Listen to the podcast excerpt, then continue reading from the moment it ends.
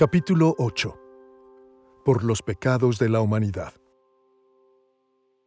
Gimiendo, retorciéndose de dolor, desnudo, con los huesos descoyuntados y clavos atravesándole las manos y los pies, con saliva y sangre corriendo por su rostro, una corona de espinas presionada sobre su cabeza. El Rey de Reyes y Señor de Señores, tomó sobre sí la responsabilidad por los pecados de los hombres que había creado. Porque Él murió, nosotros vivimos. Porque Él sufrió, somos perdonados. Por sus heridas, somos sanados. En este mundo no se puede encontrar otra solución para el terrible problema del pecado. Esta es la puerta al reino de los cielos, una puerta estrecha, así nos dice la Biblia y son muy pocos los que la encuentran. Con razón los cristianos aman a su rey. El primer día de la fiesta de los panes sin levadura, cuando se sacrificaba el cordero de la Pascua, los discípulos le preguntaron a Jesús, ¿Dónde quieres que vayamos y hagamos los preparativos para que comas la Pascua? Él envió a dos de sus discípulos diciéndoles, Vayan a la ciudad y allí les saldrá al encuentro un hombre que lleva un cántaro de agua. Síganlo. Y donde él entre, digan al dueño de la casa, el maestro dice, ¿Dónde está mi habitación en la que pueda comer la Pascua con mis discípulos? Y él les mostrará un gran aposento alto, amueblado y preparado. Hagan los preparativos para nosotros allí. Salieron pues los discípulos y llegaron a la ciudad, y encontraron todo tal como él les había dicho, y prepararon la Pascua. Al atardecer, Jesús llegó con los doce discípulos. Antes de la fiesta de la Pascua, sabiendo Jesús que su hora había llegado para pasar de este mundo al Padre, habiendo amado a los suyos que estaban en el mundo, los amó hasta el fin. Y estando sentados a la mesa comiendo, Jesús dijo, En verdad les digo, que uno de ustedes me entregará, el que come conmigo. Ellos comenzaron a entristecerse y a decir uno por uno, ¿acaso soy yo? Es uno de los doce, les respondió, el que moja el pan en el mismo plato que yo, porque el Hijo del Hombre se va tal y como está escrito de él.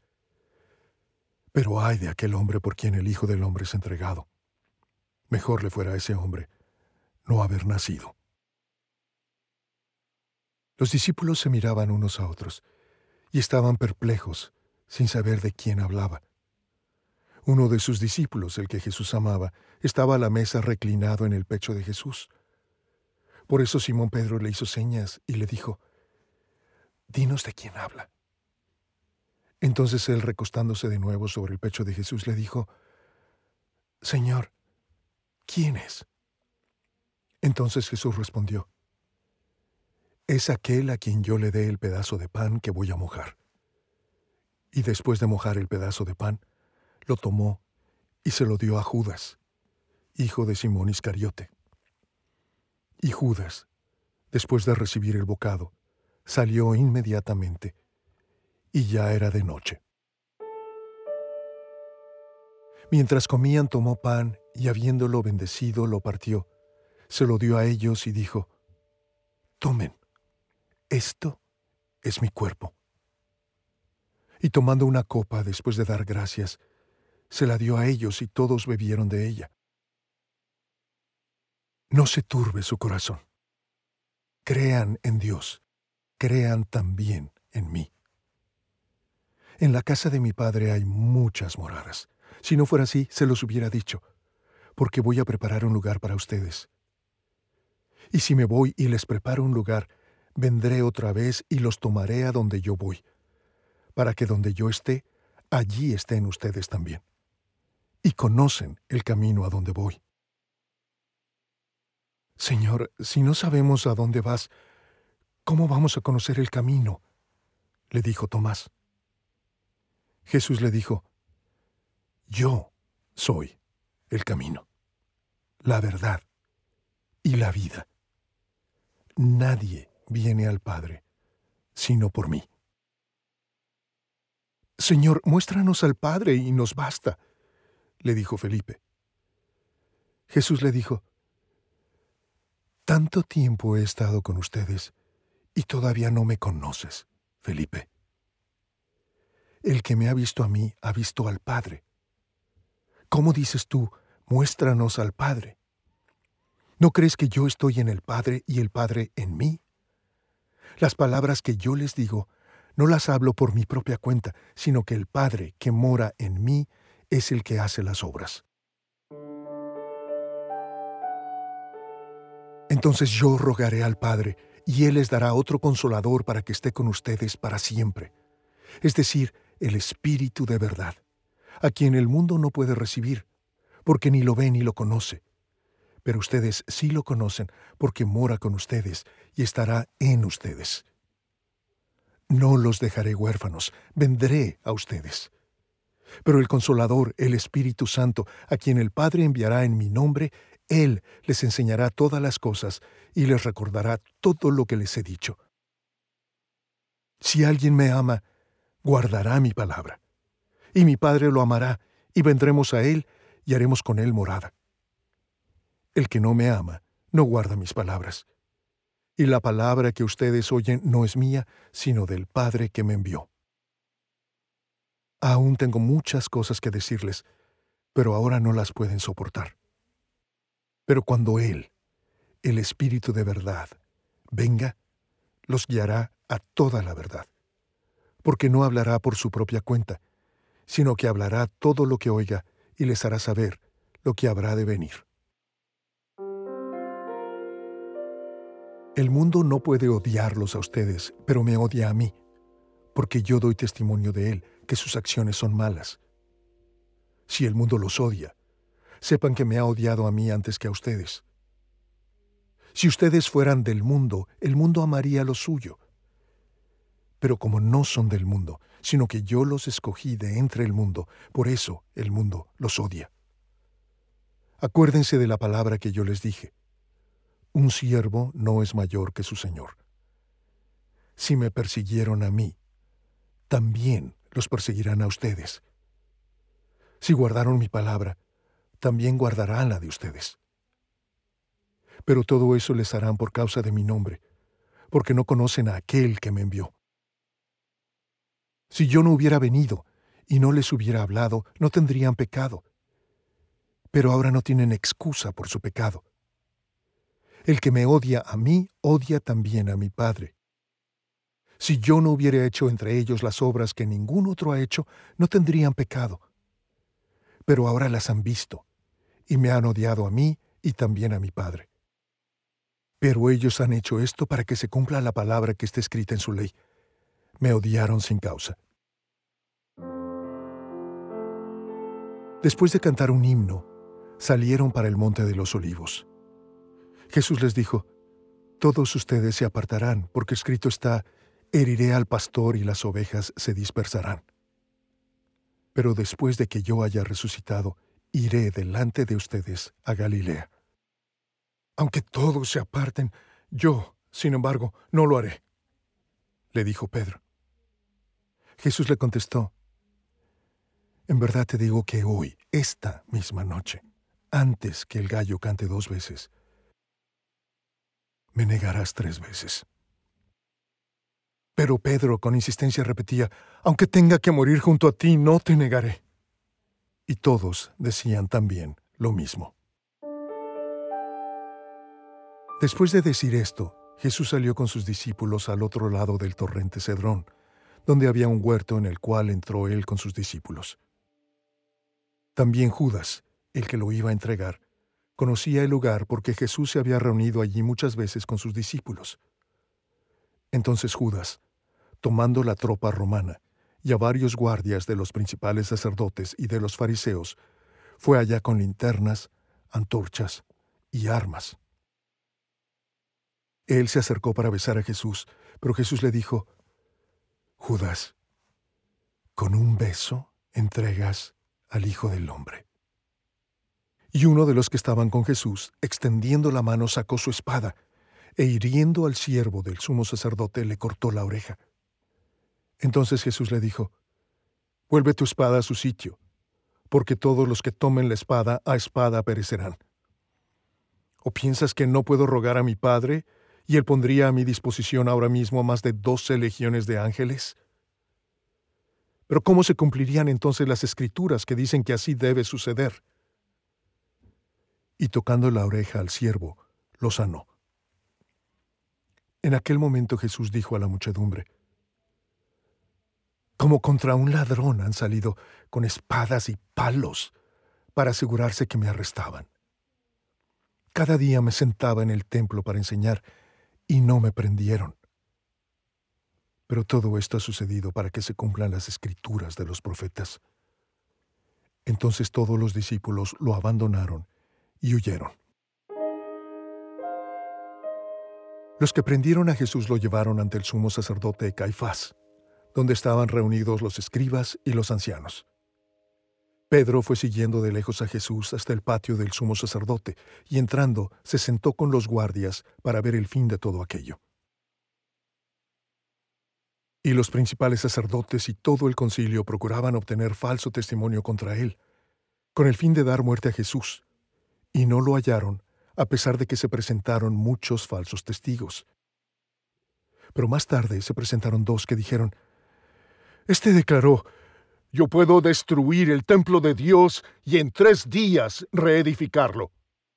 Entonces el sumo sacerdote, levantándose, le dijo, ¿No respondes nada? ¿Qué testifican estos contra ti? Pero Jesús se quedó callado. Y el sumo sacerdote le dijo, Te ordeno por el Dios viviente que nos digas si tú eres el Cristo, el Hijo de Dios. Jesús le contestó, Tú mismo lo has dicho. Sin embargo, a ustedes les digo que desde ahora verán al Hijo del Hombre sentado a la diestra del poder y viniendo sobre las nubes del cielo. Entonces el sumo sacerdote rasgó sus vestiduras diciendo, ¡Ha blasfemado! ¿Qué necesidad tenemos de más testigos? Ahora mismo han oído ustedes la blasfemia. ¿Qué les parece? Él es digno de muerte, le contestaron. Entonces le escupieron en el rostro y le dieron puñetazos. Y otros lo abofeteaban y le decían, Adivina, Cristo, ¿quién es el que te ha golpeado? Pedro estaba sentado afuera en el patio, y una sirvienta se le acercó y dijo, Tú también estabas con Jesús el Galileo. Pero él lo negó delante de todos ellos, diciendo, No, sé de qué hablas. Cuando salió al portal, lo vio otra sirvienta y dijo a los que estaban allí, Este estaba con Jesús el Nazareno. Y otra vez él lo negó con juramento, Yo no conozco a ese hombre. Un poco después se acercaron los que estaban allí y dijeron a Pedro, Seguro que tú también eres uno de ellos, porque aún tu manera de hablar te descubre. Entonces él comenzó a maldecir y a jurar, yo no conozco al hombre. Y al instante, un gallo cantó. El Señor se volvió y miró a Pedro. Entonces Pedro recordó la palabra del Señor, de cómo le había dicho, antes de que el gallo cante hoy, me negarás tres veces. Y saliendo fuera, lloró amargamente. Cuando llegó la mañana, todos los principales sacerdotes y los ancianos del pueblo celebraron consejo para dar muerte a Jesús. Y después de atar a Jesús, lo llevaron y lo entregaron a Pilato, el gobernador. Pilato, pues, salió afuera hacia ellos y dijo, ¿Qué acusación traen contra este hombre? Ellos respondieron, Si este hombre no fuera malhechor, no se lo hubiéramos entregado. Entonces Pilato les dijo, Se lo pueden llevar y juzgar conforme a su ley. A nosotros no nos es permitido dar muerte a nadie, le dijeron los judíos. Pilato volvió a entrar al pretorio y llamó a Jesús y le preguntó, ¿Eres tú el rey de los judíos? Jesús respondió, ¿Esto lo dices por tu cuenta o porque otros te lo han dicho de mí? Pilato contestó, ¿Acaso soy yo judío? Tu nación y los principales sacerdotes te entregaron a mí. ¿Qué has hecho? Jesús le respondió, Mi reino no es de este mundo. Si mi reino fuera de este mundo, entonces mis servidores pelearían para que yo no fuera entregado a los judíos. Pero ahora mi reino no es de aquí. Así que tú eres rey, le dijo Pilato. Tú dices que soy rey, respondió Jesús. Para esto yo he nacido, y para esto he venido al mundo, para dar testimonio de la verdad. Todo el que es de la verdad, escucha mi voz. Pilato le preguntó, ¿qué es la verdad? Y habiendo dicho esto, salió otra vez a donde estaban los judíos y les dijo, Yo no encuentro ningún delito en él. Entonces Pilato tomó a Jesús y lo azotó. Y los soldados tejieron una corona de espinas, la pusieron sobre su cabeza y lo vistieron con un manto de púrpura. Y acercándose a Jesús le decían, Salve, rey de los judíos. Y le daban bofetadas. Pilato salió otra vez y les dijo, Miren, lo traigo fuera para que sepan que no encuentro ningún delito en él. Y estando Pilato sentado en el tribunal, su mujer le mandó aviso diciendo, No tengas nada que ver con ese justo, porque hoy he sufrido mucho en sueños por causa de él. Y cuando Jesús salió fuera, llevaba la corona de espinas y el manto de púrpura. Y Pilato les dijo, Aquí está el hombre. Cuando lo vieron los principales sacerdotes y los guardias gritaron, ¡Crucifícalo! ¡Crucifícalo! Pilato les dijo, Ustedes pues lo toman y lo crucifican porque yo no encuentro ningún delito en él.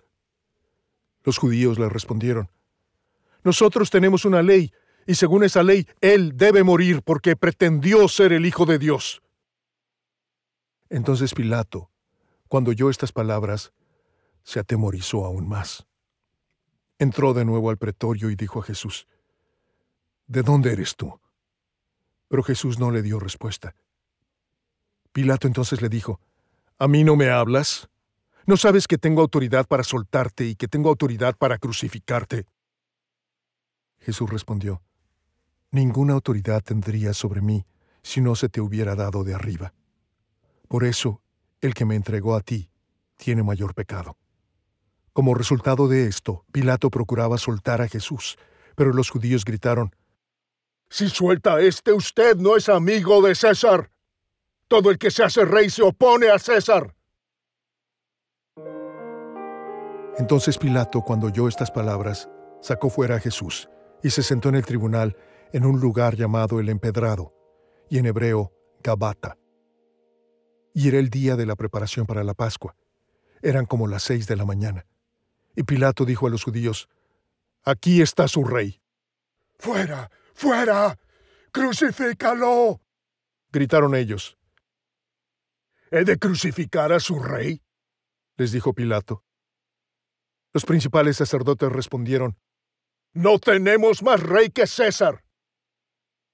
Viendo Pilato que no conseguía nada, sino que más bien se estaba formando un tumulto, tomó agua y se lavó las manos delante de la multitud, diciendo, Soy inocente de la sangre de este justo. Allá ustedes. Todo el pueblo contestó, Caiga su sangre sobre nosotros y sobre nuestros hijos. Así que entonces Pilato lo entregó a ellos para que fuera crucificado. Tomaron pues a Jesús y él salió cargando su cruz al sitio llamado el lugar de la calavera, que en hebreo se dice Gólgota, donde lo crucificaron, y con él a otros dos, uno a cada lado, y Jesús en medio. Pilato también escribió un letrero y lo puso sobre la cruz, y estaba escrito, Jesús el Nazareno, el Rey de los judíos.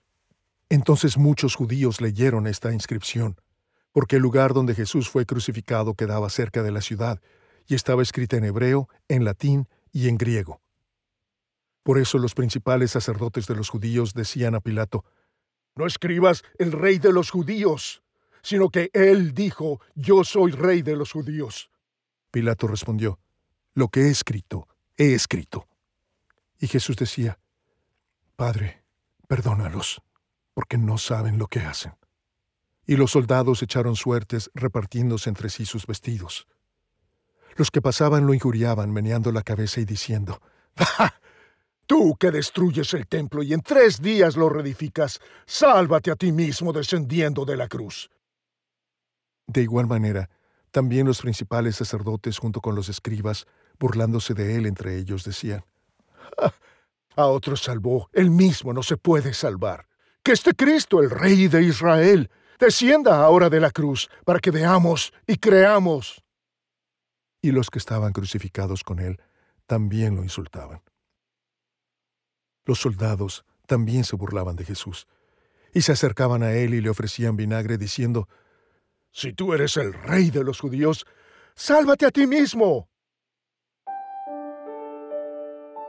Uno de los malhechores que estaban colgados allí le lanzaba insultos, diciendo, ¿No eres tú el Cristo?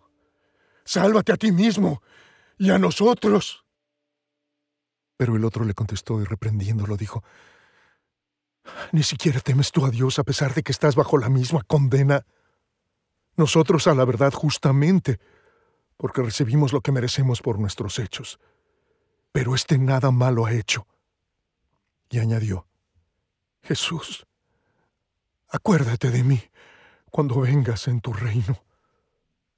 Entonces Jesús le dijo, En verdad te digo, hoy estarás conmigo en el paraíso.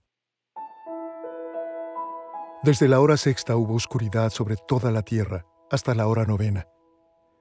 Y alrededor de la hora novena, Jesús exclamó a gran voz diciendo, Elí, Elí, lema sabachthani.